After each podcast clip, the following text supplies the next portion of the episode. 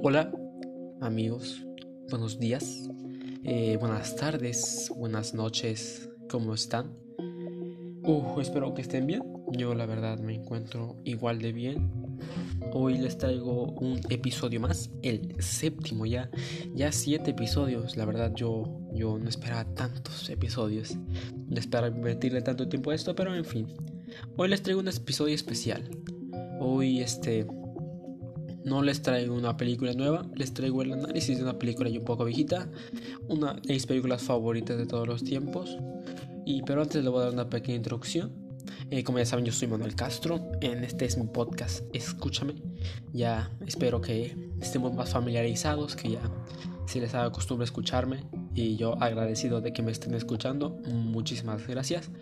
Y bueno, primero que nada, eh, bueno, como ya muchos se habrán dado cuenta, eh, bueno, vaya, este, este canal. Si se le dice canal a esto. Bueno, este podcast es habla de cine y pues por ende pues han de, saber que yo soy un gran fan del cine. De hecho en algún momento de mi vida me gustaría estudiar cine.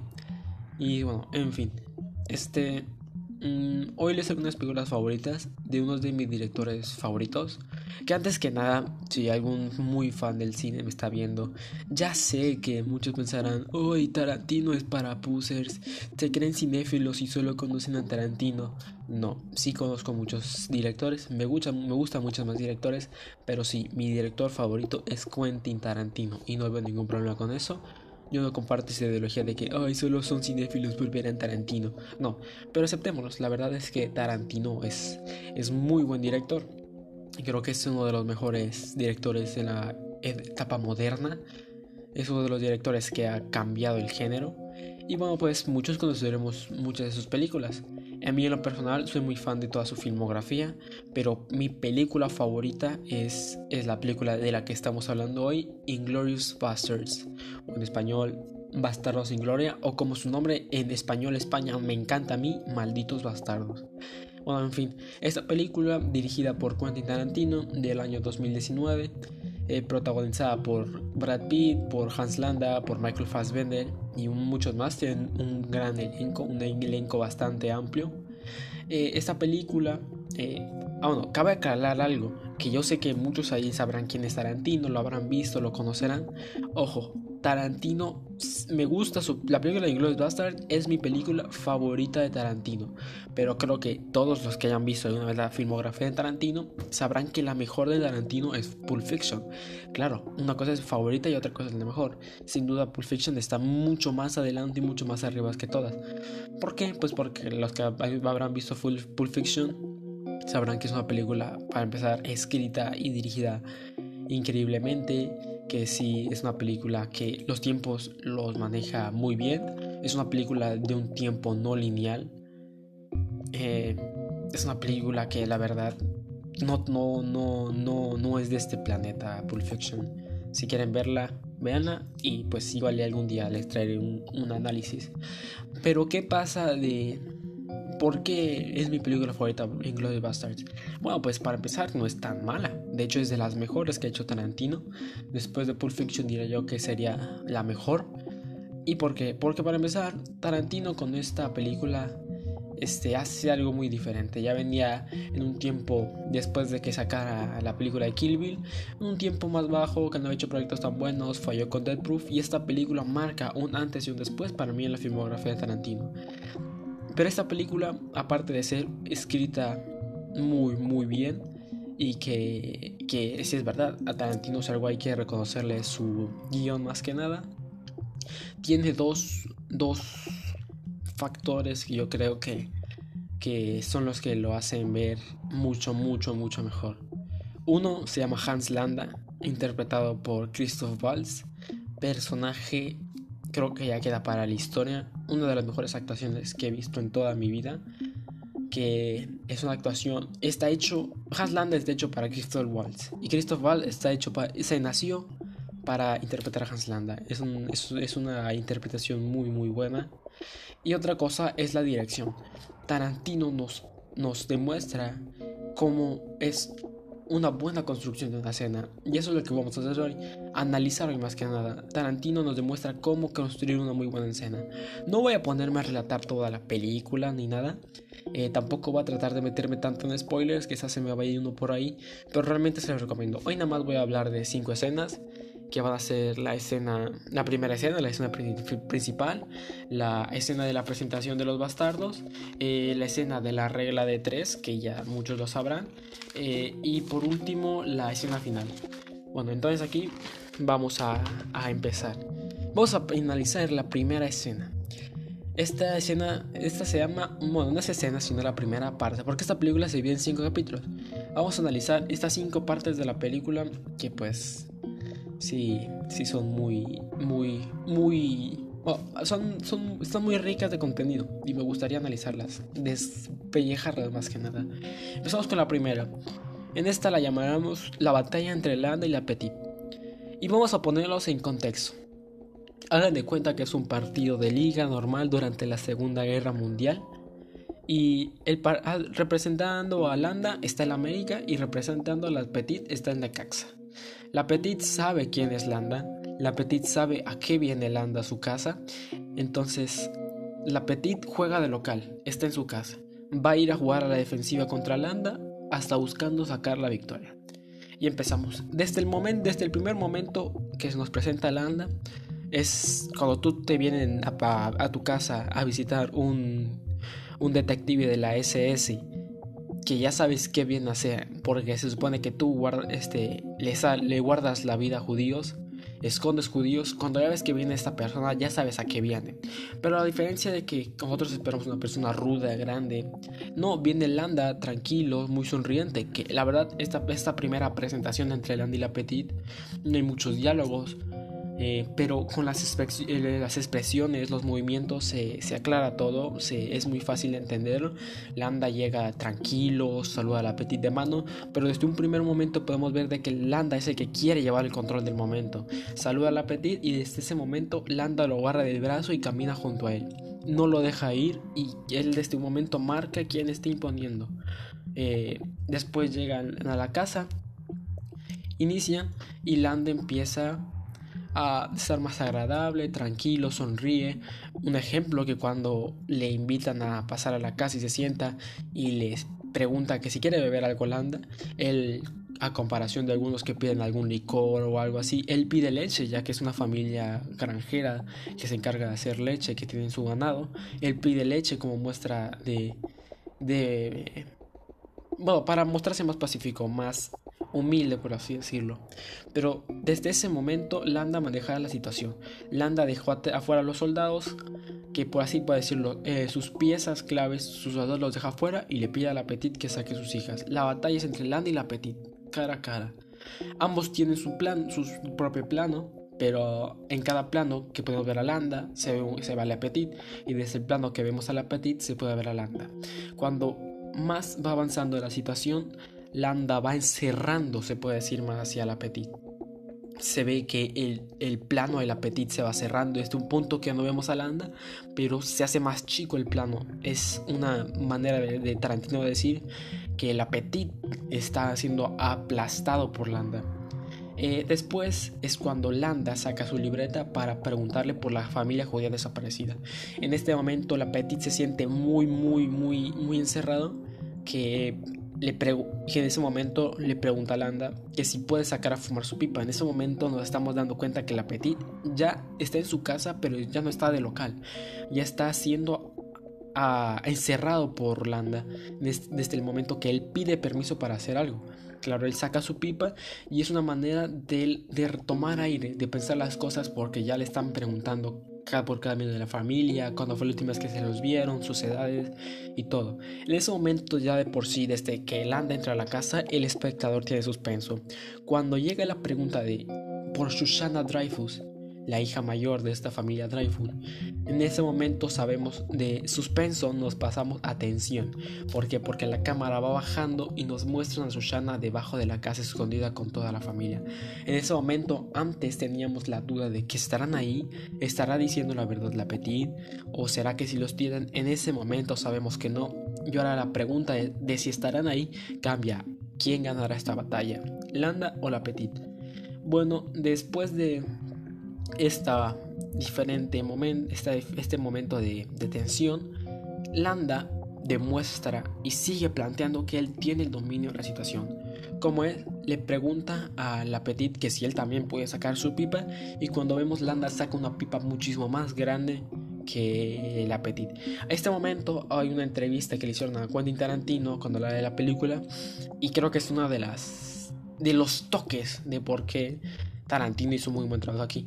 Contaba Tarantino que él se encontraba una noche de, de, grabación, estaba cenando con, con Christoph Waltz, que interpreta a Hans Landa, y este le pregunta a Christoph que qué le parecía la idea de que Landa no fumaba pero, ¿qué significaba sacar la pipa? Muchos sabrán, el personaje icónico de Sherlock Holmes tenía su pipa. Entonces, en el momento que él sacaba su pipa, sabían que Landa no fumaba, sino que Landa lo que hace sacar su pipa es como decirle, mm, te, recuerdo quién soy, soy Sherlock. Pero no solo eso, la pipa de Landa es más grande, que es verdad, puede ser tomando, muchos lo pueden tomar un poco sexual, de que, ay, mira, la mía es más grande, no, sino de que mm, yo estoy aquí más grande que tú, yo tengo más fuerza, yo tengo el poder, y sé si, y sé, si me estás mintiendo, voy a saber que estás diciendo la verdad. Eh, creo que esos pequeños detalles de que Tarantino usa en esta película son muy, muy, muy, muy buenos. Y bueno, entonces en este momento empieza la presión de Landa, porque lo, lo, demuestra con un monólogo de una historia de comparación entre ratas y ardillas, de que como la cara de Landa, de ese sujeto agradable, feliz, se va volviendo serio, se va volviendo rígida, fría. Y en ese momento vemos a la Petit su plano, los planos se están haciendo más cerrados. La Petit se empieza a ver nervioso, empieza a llorar. Y es cuando Landa sabe que está pasando ahí. Creo que si nos ponemos mucha atención en las películas, eh, en esta película sobre todo, las películas de Tarantino, pero en esta vemos que en, cada uno de los alemanes que están tratando de descubrir a los demás, creo que saben desde un principio que están, eh, que están fingiendo, por así decirlo. En este momento el después lo veremos más adelante en la película el Anda, que ellos ya saben la verdad, pero tratan de llevar al espectador en ese nerviosismo. En este caso, Landa ya sabía desde el momento que él se pone serio y la Petite empieza a llorar de que estaban metiendo judíos en su casa. Eh, entonces Landa empieza a tirar la presión y pues en este momento ya es como saber quién va a ganar el partido. Y, nos muestran un plano muy un plano contrapicado de Landa que pues los que sabrán de planos sabrán que el plano contrapicado muestra poder, muestra fuerza y ya terminamos con un plano de los pies de los soldados alemanes dando la casa y balanceando todo. Terminamos la escena con Berno Susana huyendo a la nada y bueno, aquí acabamos este primer capítulo. Que la película empieza con todo, empieza con pulsaciones, empieza con poder, empieza con nerviosismo, tensión, con todo. Bueno, la siguiente escena es la presentación de los bastardos. Eh, nos da una presentación visualmente de los bastardos, mientras que el general Aldo el Apache eh, interpretado por Brad Pitt, igual una muy buena interpretación de Brad Pitt, empieza con un discurso sobre la guerra y todo eso, pero desde un momento podemos ver que los bastardos no son normales ya que Aldo venía diciéndoles que él no venía a hacer paz con los, con los alemanes, él venía a dar guerra, él venía a matar alemanes, que no viajó tanto para enseñar humanidad. Pero hay algo muy curioso, vimos a los bastardos, nos dicen que son bastardos, que los que conocerán la historia de los bastardos son gente mala, era gente que no seguía las reglas de los oficiales, que hacían lo que se quería, eran muy malos con los alemanes, pero vimos a, gente, a soldados pues flacos, que no dabas ni una moneda por ellos, que decías esto los van a matar rapidito. Y entonces nosotros nos empezamos con la duda. Después a esto nos muestran una escena de Hitler quejándose de el oso judío, uno de los bastardos, y se empieza a quejar de los bastardos de que eran, de que supuestamente estaban acabando con unidades alemanas, estaban haciendo lo que quisieran y que se empezaba a correr el rumor de que iban a, por Hitler, iban a acabar la guerra. Antes de seguir con esto, hay algo muy curioso que que, Tarantino nos muestra en esta película. A lo largo de la historia, las películas bélicas y sobre todo las películas que hablan de la Segunda Guerra Mundial, pues la mayoría hecha por las mayorías hechas por eh, Estados Unidos desde la vista de Hollywood nos hacen ver a los alemanes como gente mala como gente bueno hay películas que simplemente no nos muestran un contacto directo con los alemanes. Vamos a poner un ejemplo. La película del soldado Ryan eh, Salvando al Soldado Ryan, ya muchos la conocerán, este, dirigida por Steven Spielberg, protagonizada por Tom Hanks. Eh, hay una escena en el Salvando al Soldado Ryan que se encuentran eh, a un grupo alemán. Al final de cuentas los matan a todos y dejan a uno. A este a uno lo tienen cavando una tumba de un compañero que murió y le empiezan a apuntar todos pensando que se van a matar. Entonces este les empieza a decir, no, no me maten, yo amo América y empezó a hacer referencias a América que están de moda en ese momento, como yo amo las hamburguesas, el hot dog, a, a Mickey Mouse y así. Entonces, y la otra la que nos mostraban del alemán era de un alemán malo, frío, matando a los soldados, enterrándole una navaja. Nos mostraban a los alemanes como animales y como gente que mala. Nos mostraban un alemán sensible, un alemán que cambiaría su patria por cualquier cosa. Y en este caso no. A todos los alemanes, bueno, al menos en la mayoría de los alemanes que nos muestran, era gente fuerte, gente inteligente sobre todo, gente astuta como Holanda o como después lo será el mayor de la SS que nos encontraremos más adelante. Pero también Tarantino no solo se muestra en mostrar gente astuta, hábil, inteligente en los alemanes, sino nos muestra a Hitler como una persona arrogante, prepotente y que todo esto en todas las películas se encargaban de humanizar a los soldados, pero los alemanes los dejaban a un lado. Y en esta película no, Tarantino no solo humaniza a los bastardos, sino humaniza a los alemanes.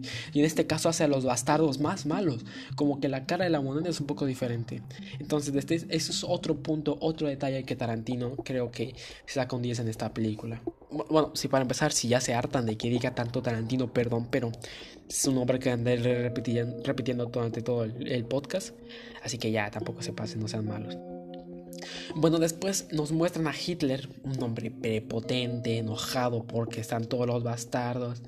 Entonces empiezan a, empieza este momento de que llama Hitler al soldado Boots, que les cuenten la historia de por qué un grupo de hombres había acabado con casi toda una unidad alemana. Aquí nos es la presentación de la verdad, de lo que realmente los bastardos pueden hacer. Eh, para empezar, el primer plano de una acción de los bastardos es un bastardo cortando la cabellera de un soldado alemán. Desde ese momento, oh, cabe aclarar que sabemos que Tarantino es un director que no tiene miedo de mostrar escenas muy grotescas, muy gore, muy sangrientas en sus películas. Entonces, desde el momento que lo primero que vemos de los bastardos es cortando cabelleras nazis, porque es otra referencia. Ah, el personaje de Brad Pitt se llama, se conoce como Aldo el Apache, y los que no sabían, los apaches tenían la costumbre de que a sus enemigos cuando los mataban les cortaban la cabellera. Entonces aquí es otra referencia más que se me hace muy, muy, muy, muy buena. Eh, mm, no está de más, no es una gran referencia, no es, una, no es como que sea la gran cosa, pero me hace muy, muy padre esta pequeña referencia hacia Aldo el Apache. Entonces, la primera escena que tenemos es a los bastardos cortando la cabellera de un soldado alemán. Eh, y al final de cuentas, este, pues desde ese momento no ocupas decirnos más. Nos damos cuenta de que los bastardos, sí, está bien, ya te creo que son personas malas. Eh, lo que me gusta de Tarantino es que Tarantino también tiene una relación muy, muy buena con la música. Eh, en todas las películas de Tarantino, la banda sonora igual es, es muy acogedora. En este caso, nos trae una banda sonora tipo western que nos enseña lo malo que son los, los, los bastardos y no los, no los más que nada. Después nos presentan al teniente Ratchman de una manera pues fuerte, poderosa, un hombre serio como un buen teniente alemán de la SS y aquí sigue recalcando el punto de que es un hombre frío. Y entonces nos empezamos a dar la, la, cuenta de cómo trabajaban los bastardos y cómo trabajaban los nazis. Aldo el Apache se sienta en el piso, saca un pancito, se lo empieza a comer. Y en cambio, el teniente Rashman se para enfrente de Aldo, lo saluda con la mano a la frente y le dice: Teniente Rashman, Teniente Werner Rashman, a. Y Aldo no me le responde, sí, hola, yo soy Aldo. Desde ese momento estamos viendo de que los bastardos son gente que no sigue reglas, son soldados especiales. Eh, ellos hacen lo que van haciendo lo que van van haciendo lo que quieren más que nada. Ellos van a la guerra a matar sádicamente, no van a seguir las órdenes de un general, estar en un cuartel, no nada. Ellos van a divertirse, por así decirlo, de una manera más sátira, más de sátira. Entonces, es, esta escena lo muestra en los dos contrastes, hasta el momento que Aldo no se para a conversar, Aldo se queda sentado y hasta cuando Ratchman se va, se va a sentar, se hinca, se pone firme, no pierde la postura. Después, este, este, Tarantino siempre sus películas usa un momento ya sea de edición, de música diferente. No sé si en Pulp Fiction se dieron cuenta que, en el momento que van a llegar al restaurante, este, este eh, eh, Mia Wallace hace, hace un símbolo de un cuadrado y se ve la edición un cuadrado. Y y, pero ya nunca más en la película vuelve a aparecer. O en, en Kill Bill nos dan una presentación tipo anime, pero igual ya nunca vuelve a aparecer.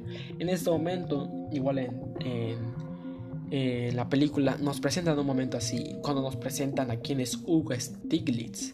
Eh, los que sabrán, Hugo Stiglitz era un alemán que mató a 13, soldados, 13 mandos alemanes y pues los bastardos lo rescatan, pero nos lo presentan con un título de Hugo Stiglitz, una tipografía increíble, una música con una guitarra eléctrica sonando fuerte, con una narración de Samuel L. Jackson de narrando Hugo Stiglitz es conocido por shalala, shalala, shalala, y nos vuelven a mostrar lo que los bastardos son capaces de hacer, nos muestran cómo los bastardos son gente que más que nada eh, mala, sino que gente que tiene talento, son soldados de alto nivel. Nos, enseñan cómo, cómo rescatan un Stilix, pero usan esta, esta escena un poco más, con una edición más de comedia, más satírica, que sí le da un respiro a la película y que, es, y que solo aparece en ese momento pero bueno, al menos la tipografía ya después aparece un poco después la música cuando aparece Hugo Stiglitz, pero pero sí nos dan esa, ese respiro, ese toque de comedia que, que Tarantino le mete en, en esta película. Seguimos con la, con la misma escena, pero se empieza a poner la costa tensa, como el meme este ya se puso tenso. Eh, Tarantino enseña la posición para empezar en que se encuentra Rauschman. Está negociando con Aldo, pero demuestra quién tiene el poder en esta conversación, como lo hacía con Landa. Esta vez no hace, no se ocupa nada más que mostrar lo que está atrás de él. Atrás de Rauschman se ve a sus dos compañeros apuntados por, un bastardo, y atrás de Aldo se ven todos los alemanes muertos. Se eh, nos enseña que Rauschman está en una posición que no está para negociar. En sí, o hace lo que le dicen los bastardos o va a acabar como sus demás compañeros. Aldi Ratchman empieza a negociar y pues Ratchman como buen soldado alemán se empieza a rusar a dar información porque para eso quería más que nada Aldo a los prisioneros alemanes para que les den información de los alemanes entonces a Ratchman al, al negarse y se niega firmemente diciéndolo señor este Sinceramente, no quiero faltar al respeto, pero me niego a dar información. Se escucha desde un túnel oscuro un golpe, un batazo a la pared.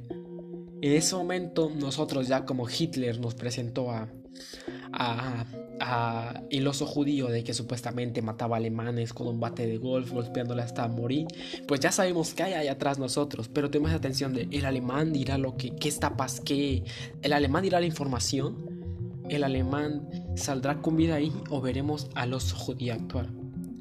Empieza a ponerse más tensa la situación.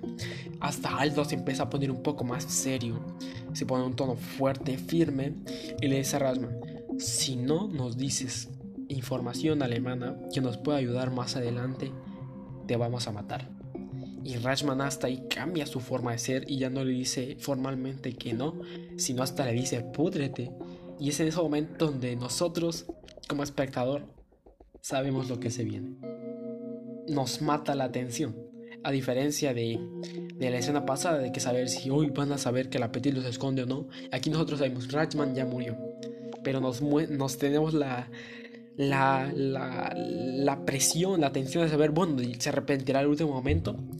Y creo que sabemos que no se va a arrepentir cuando Aldo se pone feliz, dice, dice la, el chiste de, bueno, no importa, esto es lo más cercano que tenemos un cine para nosotros. Y empieza una escena que Tarantino muestra el suspenso, el, el, el miedo, que nos empieza a mostrar una, un plano del túnel con ruidos de los golpes que se acercaba a Donnie, Donnie Donowitz, el oso judío, y otro plano de, de, de Ratchman que cada vez se va haciendo más chico, se va haciendo un zoom a su cara, que él sigue serio, él sigue firme hasta el último momento y, y recalca el, que el alemán no es un, no es un cobarde, no, está, no es prepotente, no, que el alemán es inteligente y es fiel a la patria. Hasta que al último momento vemos que Donnie sale y a todos se ponen felices y es un momento que nosotros sabemos que lo va a matar, lo va a matar muy muy feamente, va a ser muy gráfico su muy gráfica su muerte, pero nos relaja viendo que todos lo están celebrando la felicidad con la música épica, con la música tipo western presentándonos al héroe de la historia.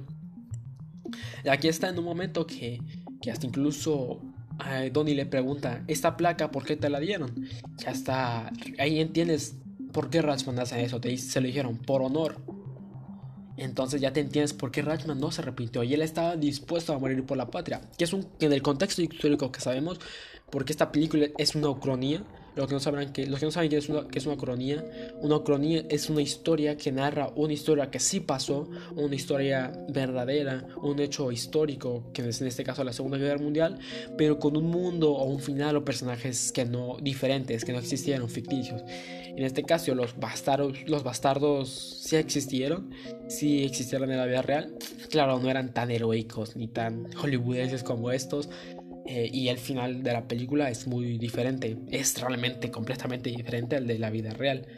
Pero en fin, esta película nos hace ver este, a los alemanes pues muriendo por la patria. Nosotros, decimos, ay, ¿por qué lo hicieron? Pero si, hubiera, si hubiese sido un bastardo muriendo por la patria, hubiéramos dicho, sí, tú puedes. Nos muestran el lado humano de, los nazis. Eh, suena raro esa palabra, sí, realmente suena muy grotesca el lado humano de los nazis. Pero pues sí, era, él no tenía la culpa, él, su gobierno lo había lavado del cerebro para que diera la muerte a, cambio de proteger a Alemania. Y en este momento, cuando vemos a, a Donnie en un plano eh, eh, picado, lo vemos en un plano picado, no, miento, a Donnie, a lo vemos en un plano contrapicado, un plano desde arriba que lo hace ver fuerte, ya a Ratchman lo vemos a ver desde un plano picado, ya lo vemos más débil porque sabemos que ya no puede hacer nada para salvarse. Y es el momento más, más crudo, de, nos suelta un momento de crudeza Tarantino que justamente en el primer golpe de, Dono, de Donnie se, apaga, se calla la música la música que estaba tipo western presentando un héroe, en el primer golpe se acaba y solo se, se escucha la risa de los bastardos, que nos enseña un momento muy, muy crudo. Que si es verdad, ya tenemos tensión, pero lo tomábamos un poco más, más, más tranquilos por el hecho de la música que venía acompañado. Pero de este es un golpe de crudeza que nos quedamos todos acá más y onda de, oye, oye, realmente lo está, lo está golpeando. Y ya después la, la escena sigue, pero este era el momento que quería recalcar. Y vamos con la penúltima escena ya.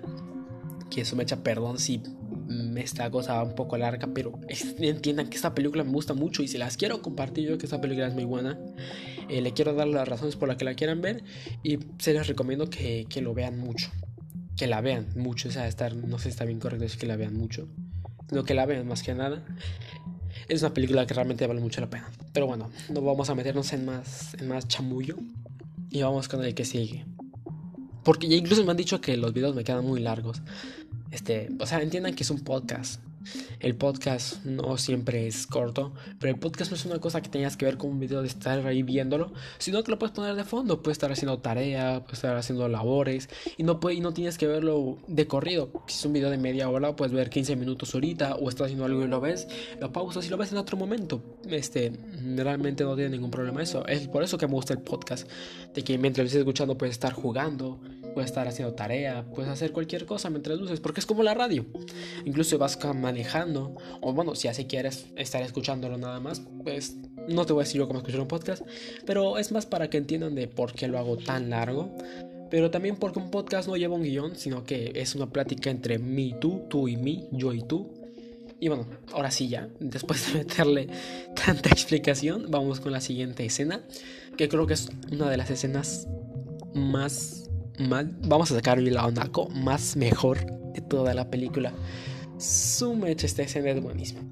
La regla de tres, ya más adelante sabrán por qué se llama la regla de tres, los que ya la vieron sabrán por qué se llama la escena de tres. Bueno, en esta escena nos presentan por primera vez a Bridget von Hammersmark, la actriz alemana que está trabajando en secreto para el ejército aliado. Nos presentan al soldado Hitchcock, un soldado alemán que alemán, un soldado inglés que es un se hace pasar por alemán. Y pues a Hugo Stiglitz de los bastardos y al soldado William Wiki, los, los dos bastardos. Estos cuatro personajes se juntan en un bar eh, que para hablar y juntarse y planear una estrategia.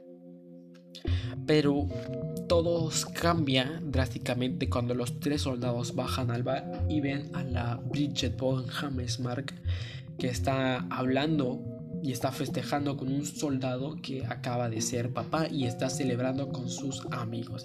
Desde ese momento ya sabemos que va a ser una escena apretada porque ya es una pequeña incongruencia, un pequeño revés que se encuentran en el plan que si no lo saben llevar se puede ver muy muy peligroso. Eh, tras un pequeño momento, no muy largo, de que Bridget, todos se saludan y empiezan a hablar, eh, se acerca un soldado, el soldado que acaba de volverse papá a la mesa, pidiendo un autógrafo de Bridget von Hammersmark, ya que es una muy famosa actriz. Y pues pareciera que solo iba a llegar por el autógrafo, pero tú viendo, tú como espectador sabes, este los va a meter en problemas porque está borrachísimo. Bueno, entonces los empiezan a hablar, pero el soldado los empieza a interrumpir cada vez más. Entonces es cuando el soldado Hickox explota ante él y le regaña de por qué te estás aquí, no estás sin, no estás este nos estás haciendo perder tiempo, te puedes ir a tu mesa. Entonces el soldado, como buen borracho, el soldado nunca, nunca, nunca, como dice el dicho, el soldado siempre dice la verdad, nunca miente. Le empieza una empieza un momento muy tenso y que nosotros sabemos esto se pudrió, esto se pudrió. Eh, le pregunta el soldado, borrachísimo, a Hickox de dónde es su acento. Le suena muy raro su acento y no lo logra identificar ese acento tan raro de su manera de hablar. En ese momento nosotros decimos, chihuahuas. ¿Será que lo van a descubrir? Por suerte, Hugo Stiglitz lo regaña, le dice, ¿cómo te atreves a hablarle así a un general, a alguien de un alto mando? Porque, ¿por, ¿por qué? Entonces ya le dice a los, demás amigos de este borrachito, tú y tú se van a hacer cargo y cuidadito donde los lo vea otra vez aquí molestando porque les voy a hacer los voy a meter una lo, lo van a castigar prácticamente. No sé qué le hacen a los soldados que faltan al respeto. Entonces en este momento se escuchaba de fondo a un, este, un tocadiscos. Y de repente se, nos cambia la escena radicalmente hacia un cuarto oscuro donde está un mayor de la SS leyendo un libro, tomándose una cerveza y grita, me gustaría saber de dónde es el acento de él. Apaga la música y se acerca a la mesa. Prácticamente que te venga un mayor del SS es un alto mando. Es como si Hans Land hubiese estado ahí. En ese momento la tensión crece. Se puede ver en las caras de todos los que están ahí que cambia la seriedad. Y sí, es verdad, se llevan al soldado. Pero ante todo nos muestran de ser una... Nosotros esperamos que fuera una escena de donde ya valieron.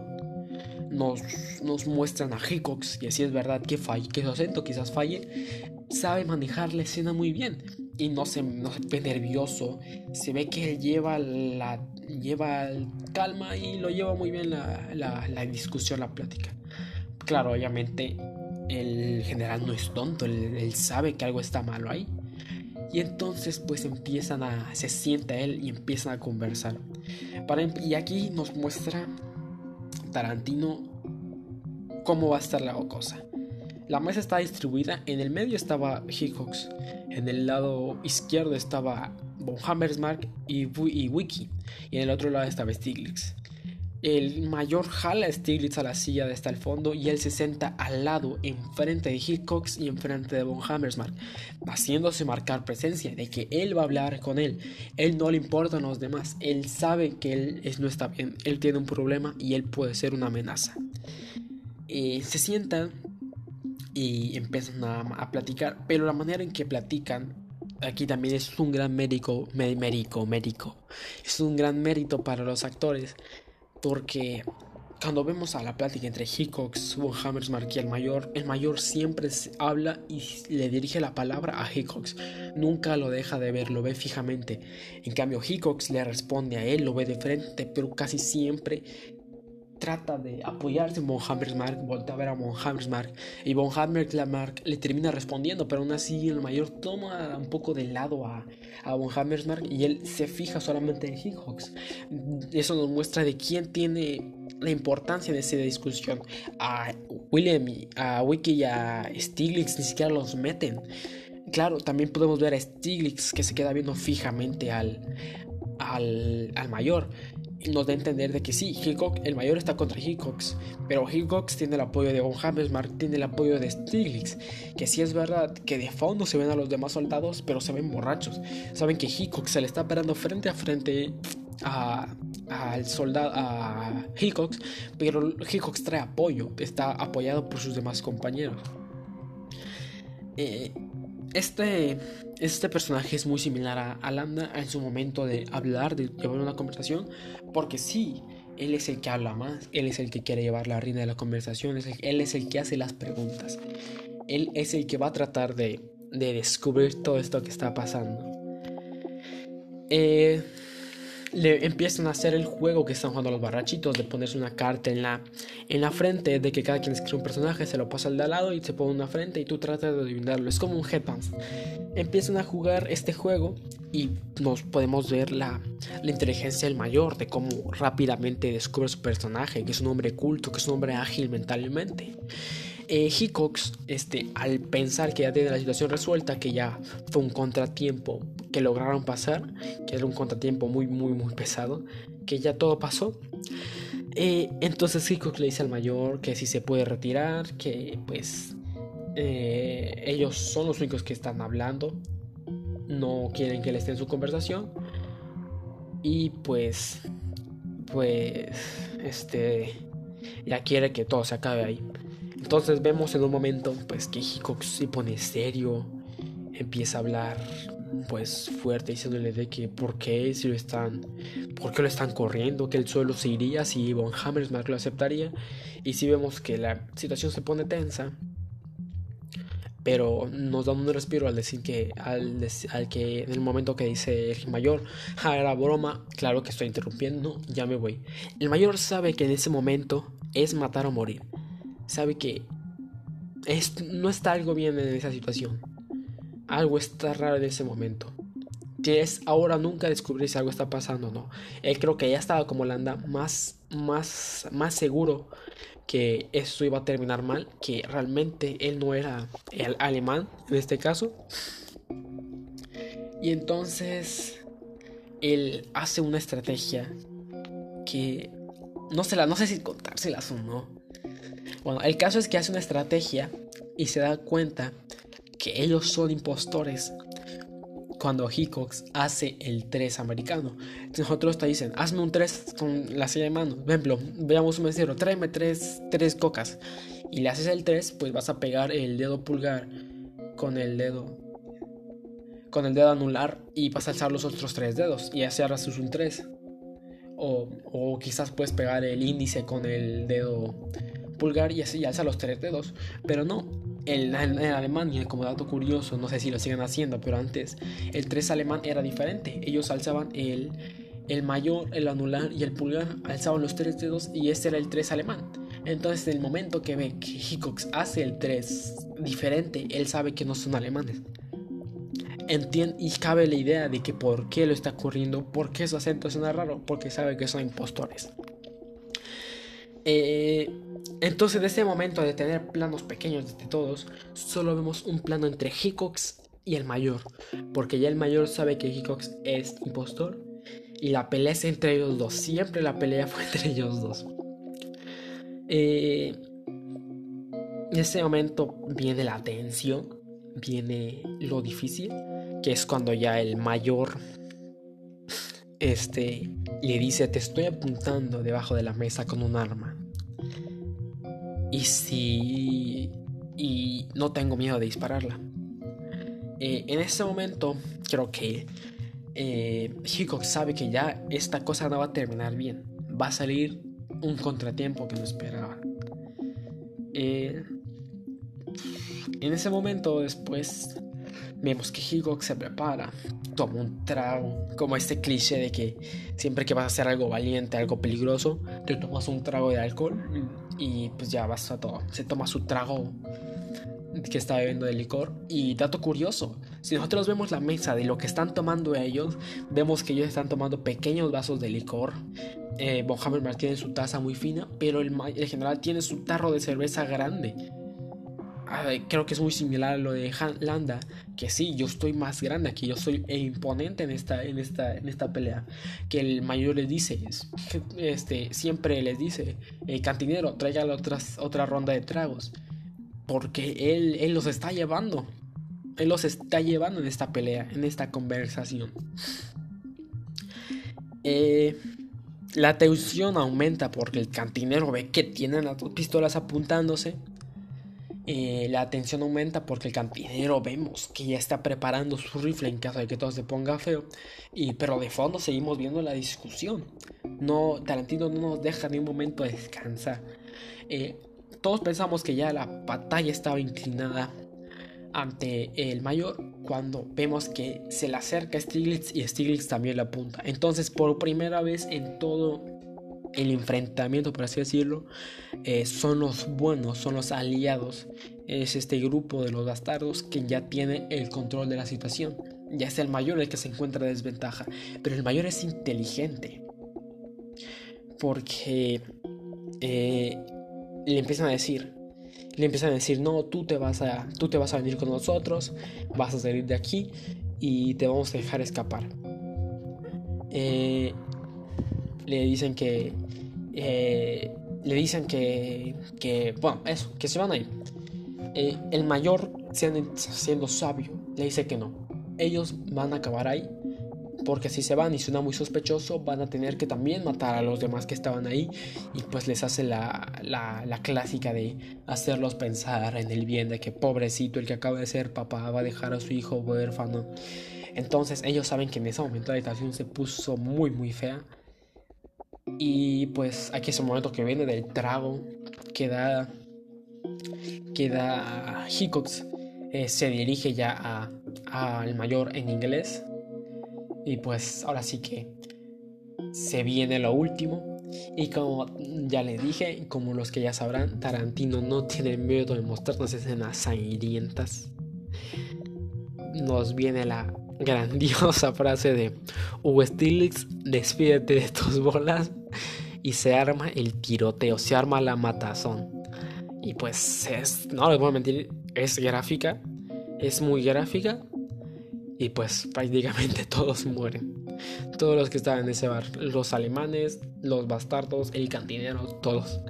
Y ahí acaba una escena que si de por sí el, la tensión estaba colgando de un hilo, esta escena la corta, lo tira, nos, ya nos deja descansar, pero no nos deja, no nos, si de por sí estamos todos así con el qué pasará, nos choquea con ver una, una escena tan grotesca, por así decirlo. Y ya, ahí acaba la escena de tres. Por último, la escena final, la escena, la última escena la última cena. Ay, ay, ay. Para esta escena ya no solo vamos a recalcar las actuaciones, la dirección, el guion, sino que vamos a darle mérito a los a producción, al diseño de al que al de ¿cómo se dicen a estos? Hoy no se me fue el nombre de estos. A los que se encarga de todo el material, de todo lo que está en escena, de, no sé si es a los de cinematografía, en los a los diseñadores de producción creo que son que pues se encarga de que estén todo, que todo tenga en su lugar en la mesa, en esas cosas así. Bueno, eh, Ahí, ok. Esta escena es la escena final, es el blow, el blow, el, el blow twist, el blow twist que tenemos. No sé por qué siempre, o sea, se los juro, desde el primer momento que yo conocí la palabra blow twist, nunca le puedo decir bien a la primera. Nos viene, nos presentan el blow, el blow twist que ya Landa, que una persona que daba todo por Alemania, pues se está rindiendo y está negociando su pase de salvación con los, con los bastardos. Desde un momento vemos quién tiene el control de la, de la conversación otra vez. Porque todo esto se, toda esta película se basa en conversación, en discusión. Entonces, eh, vemos a, y vemos la condición en que están, es que están para negociar. A Landa se le ve abierto, lo, lo, toman en un plano más abierto y los objetos en la mesa están el teléfono y las copas todo bien distribuido y lo dejan a Landa espacioso, que él tiene la libertad. En cambio cuando vemos a Utovich y vemos a Aldo el Apache, los vemos este, esposados y los vemos que los objetos lo encierran, los vemos en un plano más pequeño, los vemos apretados, que ellos están ahí en contra de su voluntad y que están en un momento difícil. Eh, pero estos planos se pueden ver que cambian porque porque cuando Aldo Yutovich le empiezan a llevar la contraria o empiezan a salir, sacar sus buenos argumentos, por así decirlo, llevan el, momento, llevan el liderazgo de la conversación, este, la mesa se empieza a ver un poco más espaciosa, ya no se ven objetos, se ve amplia, ¿sí? Entonces esto, esto ya no se ve el teléfono, ya no se ven los objetos que lo tienen encerrados, ya se ve espaciosa. Eh, cuando Landa les propone el trato de que ellos dejar, los dejaría seguir con su plan a cambio de que él lo dejaran vivir en Estados Unidos, dejaran ser libre, este, vemos que Landa sirve las copas y vemos ya diferente el plano de Uto y Cialdo. Les dan una copa en medio de ellos, llena y libre de objetos. Ya están abiertos y está Landa suplicándoles que lo acepten. Y Alanda está en, posición de suplicar. En cambio, Alanda cuando lo vemos es con todos los objetos tirados: el teléfono, la botella, el vaso, ya todo lo hemos distribuido. Y, y ya vemos a Landa más encerrado. Ahora, por primera vez, es la primera vez que vemos a Landa encerrado, a Landa en posición de suplicar. Ya los que sabrán la película sabrán cómo, cómo, cómo termina, qué pasa después se la recomiendo mucho, pero este es, una, es, un análisis de el buen manejo de las escenas, de los, de los objetos, de la cámara, de los planos, de las actuaciones, del guion que Tarantino maneja. Es una película que vale muchísimo la pena, que realmente se las, se las recomiendo de mi corazón, Steve Glorious Bastards. Está en, creo que está en Netflix, si no la pueden ver en, vean la pirata, no sea, vean Cuevana, ahí están, no, pues no se no sean tan, tan refinados. Eh, una que les recomiendo mucho. Eh, no me más chamullo, ya casi 50 minutos de conversación, de análisis, pero creo que, que cabía analizar esta escena. Eh, bueno, eh, hemos llegado al final. Muchísimas gracias por escucharme, por atenderme. Y bueno, creo que eso es todo por hoy. les digo las gracias por escucharme. Y pues, adiós. thank you